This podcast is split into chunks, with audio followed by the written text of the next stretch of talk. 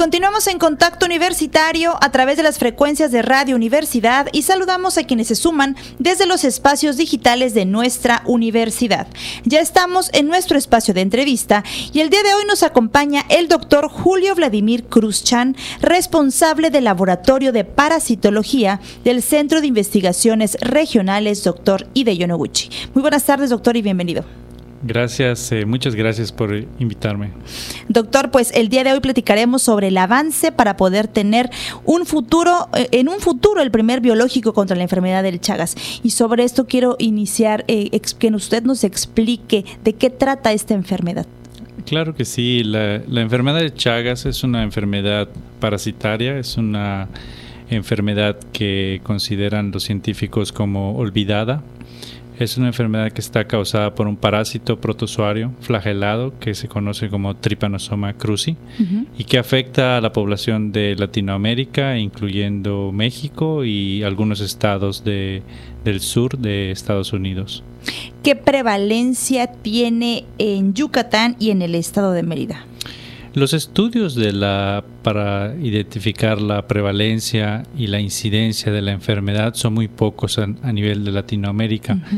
Eh, los, que, los países que tienen eh, buenos estudios, eh, por ejemplo Brasil o Argentina, pues tienen estos indicadores de la salud ah, bien establecidos. En el caso de México tenemos un reporte nada más que hace el gobierno donde los casos son subestimados. Eso es por varios factores, pero al menos algunos estudios identifican ah, que la estiman que la prevalencia debe de andar alrededor del, del 0.1 al 2% en población general esto pues haría más o menos tomando, haciendo un cálculo, eh, estaríamos hablando de entre 1 y 5 millones de personas infectadas en México. ¿Cómo se identifica esta enfermedad y cómo poder saber que alguien está infectado? Ah, los estudios para hacer el diagnóstico de la enfermedad se basan eh, principalmente en, pruebas eh, inmunológicas, entre ellas una que conocemos como ELISA, y, y, lo que hacen es que por ejemplo, los, en México los bancos de sangre ya tienen de manera obligatoria que reportar la enfermedad y hacerle la prueba a, a cualquier muestra que llegue a los bancos de sangre del gobierno eh, estatal y federal. Esto es una buena medida porque de esa manera se identifican los casos. De hecho, eh, se estima que en su mayoría de los casos son estimados a través del banco de sangre. Y las pruebas que se hacen pues son pruebas de reacción enzimática que se conocen como ELISA y lo que buscan es determinar los anticuerpos en contra del parásito. Si bien sabemos que no es ah, una, una prueba con buena sensibilidad y especificidad, ah, algunos estudios eh, que, hemos hecho con colaboradores de Veracruz ah, han estimado discordancias entre las pruebas serológicas que van desde el 30 al 70%. Y esto es debido a la, a la gran variabilidad que tiene el parásito los polimorfismos del parásito son tan variables que de hecho los científicos los, lo hemos organizado en, DTUs. Estos DTUs son seis y están distribuidos a lo largo de Latinoamérica y el sur de Estados Unidos. Entonces, como es muy variable el parásito, pues obviamente no, se, no son los mismos antígenos que se utilizan en las pruebas diagnósticas y por lo tanto pues la sensibilidad y la especificidad de las pruebas pues disminuyen. Y es que aparte, como usted bien dice, una enfermedad silenciosa porque al principio no se puede saber que tienes una esta enfermedad, ¿no? O sea, es como que más adelante. ¿Cómo se desarrolla esta enfermedad? Bueno, la, la persona que es, se, encuentra expuesta a, con un triatomino, eh, el, que conocemos comúnmente como el PIC, eh, la persona realmente la persona se puede infectar si el PIC ah, se alimenta de una persona y en el sitio de donde se alimentó defeca. Entonces, el problema son las heces del insecto. Si la persona está durmiendo, tiende a rascarse y autoinocularse el parásito con las heces. Entonces, eh, de esta manera la persona se, se infecta y efectivamente los, los signos no son muy específicos. A veces hay en el sitio de la inoculación, hay el famoso eh, chagoma o, también el signo de la romaña, porque también el insecto tiene predilección por el párpado del ojo. Mm. Entonces ah, se pueden ver esas lesiones que desaparecen a los dos, tres días y de allá, solamente a, las tres semanas, que cuando es el, estimamos que es el pico de parasitemia, los pacientes pueden tener alguna calentura, pueden tener uh, malestar, pueden tener uh, dolor de cabeza. Realmente son, son muy inespecíficos. Esto, por eso se le conoce como una enfermedad silenciosa, porque el parásito eh, que, es eliminado dentro del torrente sanguíneo, luego se escapa de la respuesta inmune e invade tejidos como el corazón. Entonces estos pacientes eh, cuando sufren un daño cardíaco no lo saben hasta después de 10, 20 años. Todo este tiempo no, no ellos no saben que están infectados por este parásito. No. Aquí en Mérida, pues son comunes, ¿no? O sea, son chicos, pero en su laboratorio cuando lo fueron a entrevistar, me comentaron que hay de diferentes tamaños. Sí. O sea, no nada más es como un solo tamaño pequeño que conocemos, ¿no? Sino que hay más grandes. Sí, sí. Ah, el doctor Etienne Walex, que es este experto en vectores y que está en mi laboratorio, él trabaja haciendo colecciones de todos los insectos de la República. Él estuvo también en Bolivia y en varias partes, varios países. Ah, y efectivamente, nosotros estamos un poco, no tenemos mucha suerte porque los, eh, los triatoma dimidiata, que son la especie que se encuentra en Yucatán, eh, algunos de ellos son muy pequeños, por ejemplo, los estadios ninfales son realmente muy pequeños, como del tamaño de una hormiguita que no podemos ver tan rápido y que inclusive pueden infectar a una persona. En cambio, a diferencia de, por ejemplo, Baja California o en países como Sudamérica, hay algunas especies que son mucho más grandes. Entonces, son las que vieron en el laboratorio que miden aproximadamente 5 centímetros. Exacto. Y pues precisamente uno de esos no, no, no vamos a dejar que nos pique en la noche, ¿no? Porque es este lo vamos a notar inmediatamente. Digo, pero esos pequeños, como usted dice, como una hormiguita, ni en cuenta, ¿no? Sí, sí, esos son las ninfas, sobre todo la del estadio 3, ah, eh, son muy pequeñas y son, hemos demostrado en el laboratorio que son infectivas. Sabemos que aquí en la Universidad Autónoma de Yucatán, y eh, justo en el Centro de Investigaciones Regionales y de Yonoguchi, se han llevado diferentes investigaciones sobre este tema. ¿Cuáles han sido, cuál es el historial de estas investigaciones? Bueno, eh, el equipo es multidisciplinario y no solamente nuestro laboratorio trabaja con la enfermedades Chagas. Tenemos otros dos laboratorios con prominentes investigaciones, uno a cargo de la doctora Carla Acosta Viana y el otro también la doctora inclusive Eugenia Guzmán eh, nada más que ahora la doctora Eugenia ya es la directora del centro y nuestro laboratorio. Dentro de nuestro laboratorio tenemos eh, cuatro líneas de investigación. Una que se encarga del el control vectorial, donde está el doctor Etienne Walex, que también ha sido popular en las redes. Sí. Eh, pero también tenemos a, brillantes académicos como la doctora Nora Cuevas, Hernández Cuevas. Ella es graduada de Francia y estudia biomarcador de la enfermedad. Esto para saber si los tratamientos que, como por ejemplo la vacuna, van a ser realmente eficaces en, la población humana. También tenemos a la doctora Liliana Estefanía. Ella es inmunóloga y ella hizo su postdoctorado en, en Baylor College of Medicine en Houston y ella es la que se encarga de hacer los ensayos inmunológicos por citometría de flujo ya llevan varios años con ese tipo de investigación. Sí, sí, sí. Eh, el área eh, empieza desde muchos, muchos años. hasta donde yo, a mí me tocó vivir. Eh, yo, yo entro al laboratorio cuando estaba el doctor Mario Barrera y el doctor Eric Dumontel.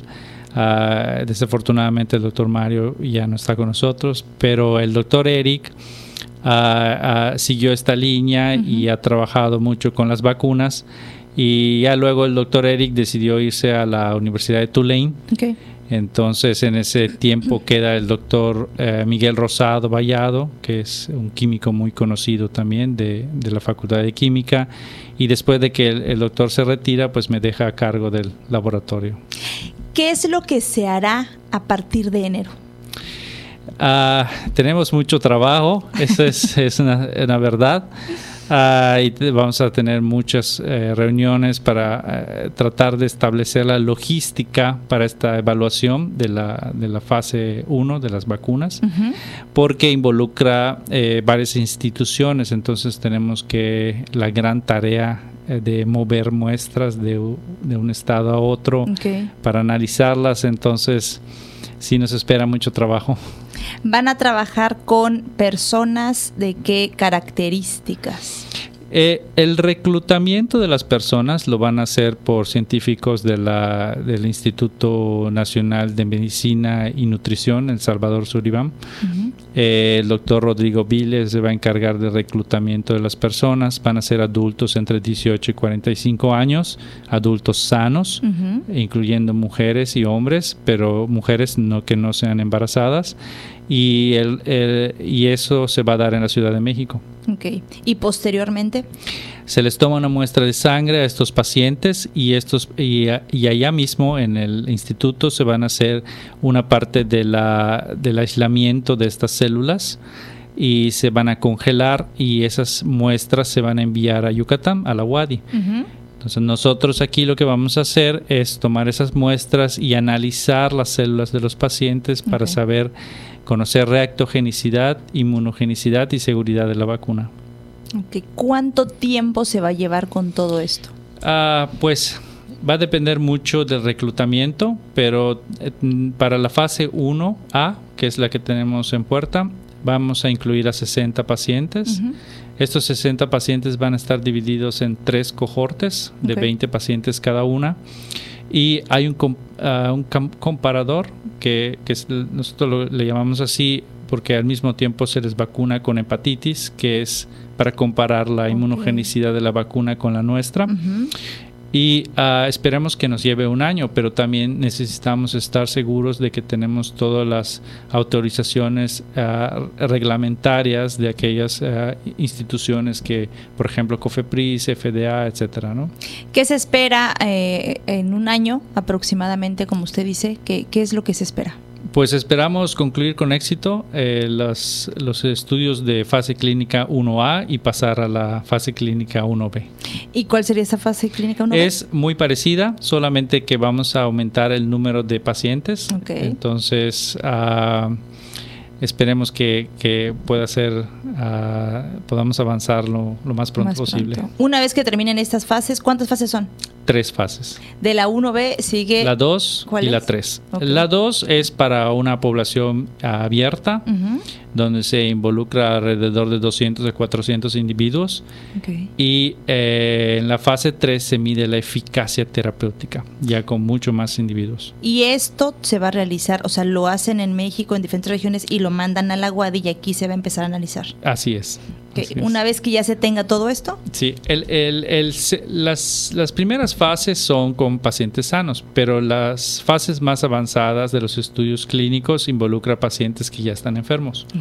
Entonces lo que ah, vamos a tratar de evaluar con los biomarcadores o con uh, varios eh, eh, eh, variables de, para saber si, si fue eficaz o no. Estas son en las siguientes fases y tenemos que saber que realmente la vacuna va a proteger contra estas personas para que no desarrollen la enfermedad, no desarrollen esa cardiomiopatía. Entonces, cuando se hagan estos estudios fase 2, fase 3, Ahora sí necesitamos hacerlos en lugares donde la enfermedad es endémica. Entonces probablemente se van a hacer en, Yucatán, que tenemos una incidencia bastante elevada, eh, en México e inclusive en otros países. Ok. Y ya una vez terminadas las tres fases, ya se puede determinar si en realidad es viable esta. Si pasan las tres fases clínicas, si, si las atraviesa el antígeno de manera adecuada y no tenemos efectos adversos, eh, tenemos seguridad en la vacuna y además induce una inmunogenicidad y puede ah, inducir una protección, entra a nivel comercial. Bien, dice que tienen mucho trabajo a partir de enero. Sí, bastante. Les espera lo, pues lo más cargadito, ¿no? Que son estas, no investigaciones, sino que hacer las pruebas y empezar a, Sí, sí, yo cuando entré como en el laboratorio, em, eh, yo soy experto en preclínicas, ¿no? Entonces yo pensaba que era como el 80% de producir una vacuna y el 20% pues ya las fases humanas. y ahora me doy cuenta de que no, es lo que hicimos durante 15 años fue el 20% y nos falta el 80%. El 80%. Doctor, pues sí, como bien eh, repetimos, es un, un, pero ya es un gran avance. O sea, ya claro, se ha avanzado demasiado. Sí, no, el, el avance es, este, es realmente plausible y eh, estamos más, mucho más cerca de tener una vacuna porque hemos demostrado en los estudios preclínicos que la vacuna es eficaz que, es segura, entonces ya solo nos falta demostrarla en, humanos. Y es que aparte no hay vacuna hasta el momento, no, o sea, no, hay cura para esta enfermedad. No, no, no. Eh, eh, un poquito después de la entrevista platicamos con, los reporteros, en, ese momento había varios reporteros, no sé a quién le dije, pero eh, estábamos platicando de que en todo el mundo hay varios grupos muy fuertes de, investigación para desarrollar no solamente una vacuna, sino también drogas. ¿no? Entonces, en este caso, eh, hemos escuchado de que en Argentina también están eh, ya bastante avanzados, que sí, con el, doctor Macchioldi. Eh, para el desarrollo de una vacuna, pero ah, no, hay, no hay nada publicado, entonces esperemos que este, cualquiera de los dos realmente, si salen las dos vacunas, pues mejor. Adelante, ¿no? Pues doctor, ¿algo más que usted desee agregar? No, no, no, agradecer mucho al, rector porque esto, esta iniciativa de, tratar de, difundir la información ah, nació de una junta que tuvimos con la vicerrectora de y líder del, consorcio, que es la doctora María Elena Botassi tuvimos una junta con ella y con el, señor rector, ah, donde eh, formalmente se, se, le dio la participación a Wadi para que pudiera estar en estas eh, en estudios de fase clínica y a raíz de eso vino una cascada de, de entrevistas y, de, que se dé a conocer esta noticia. En esos últimos días usted ha estado en todos lados donde no se imaginó. Parece que sí, no sé si le voy a ganar al doctor Etienne, pero bueno. Ahí se van dando. Sí. Pues muchas gracias, doctor, por esta información. Un placer. Estaremos al pendiente de los avances que, ten, que se tenga sobre esta vacuna y pues lo mejor darlo a conocer. Muchas gracias. Él es el doctor Julio Vladimir Cruzchan, responsable del Laboratorio de Parasitología del Centro de Investigaciones Regionales Dr. Ide Yonoguchi. Nosotros continuamos con más información.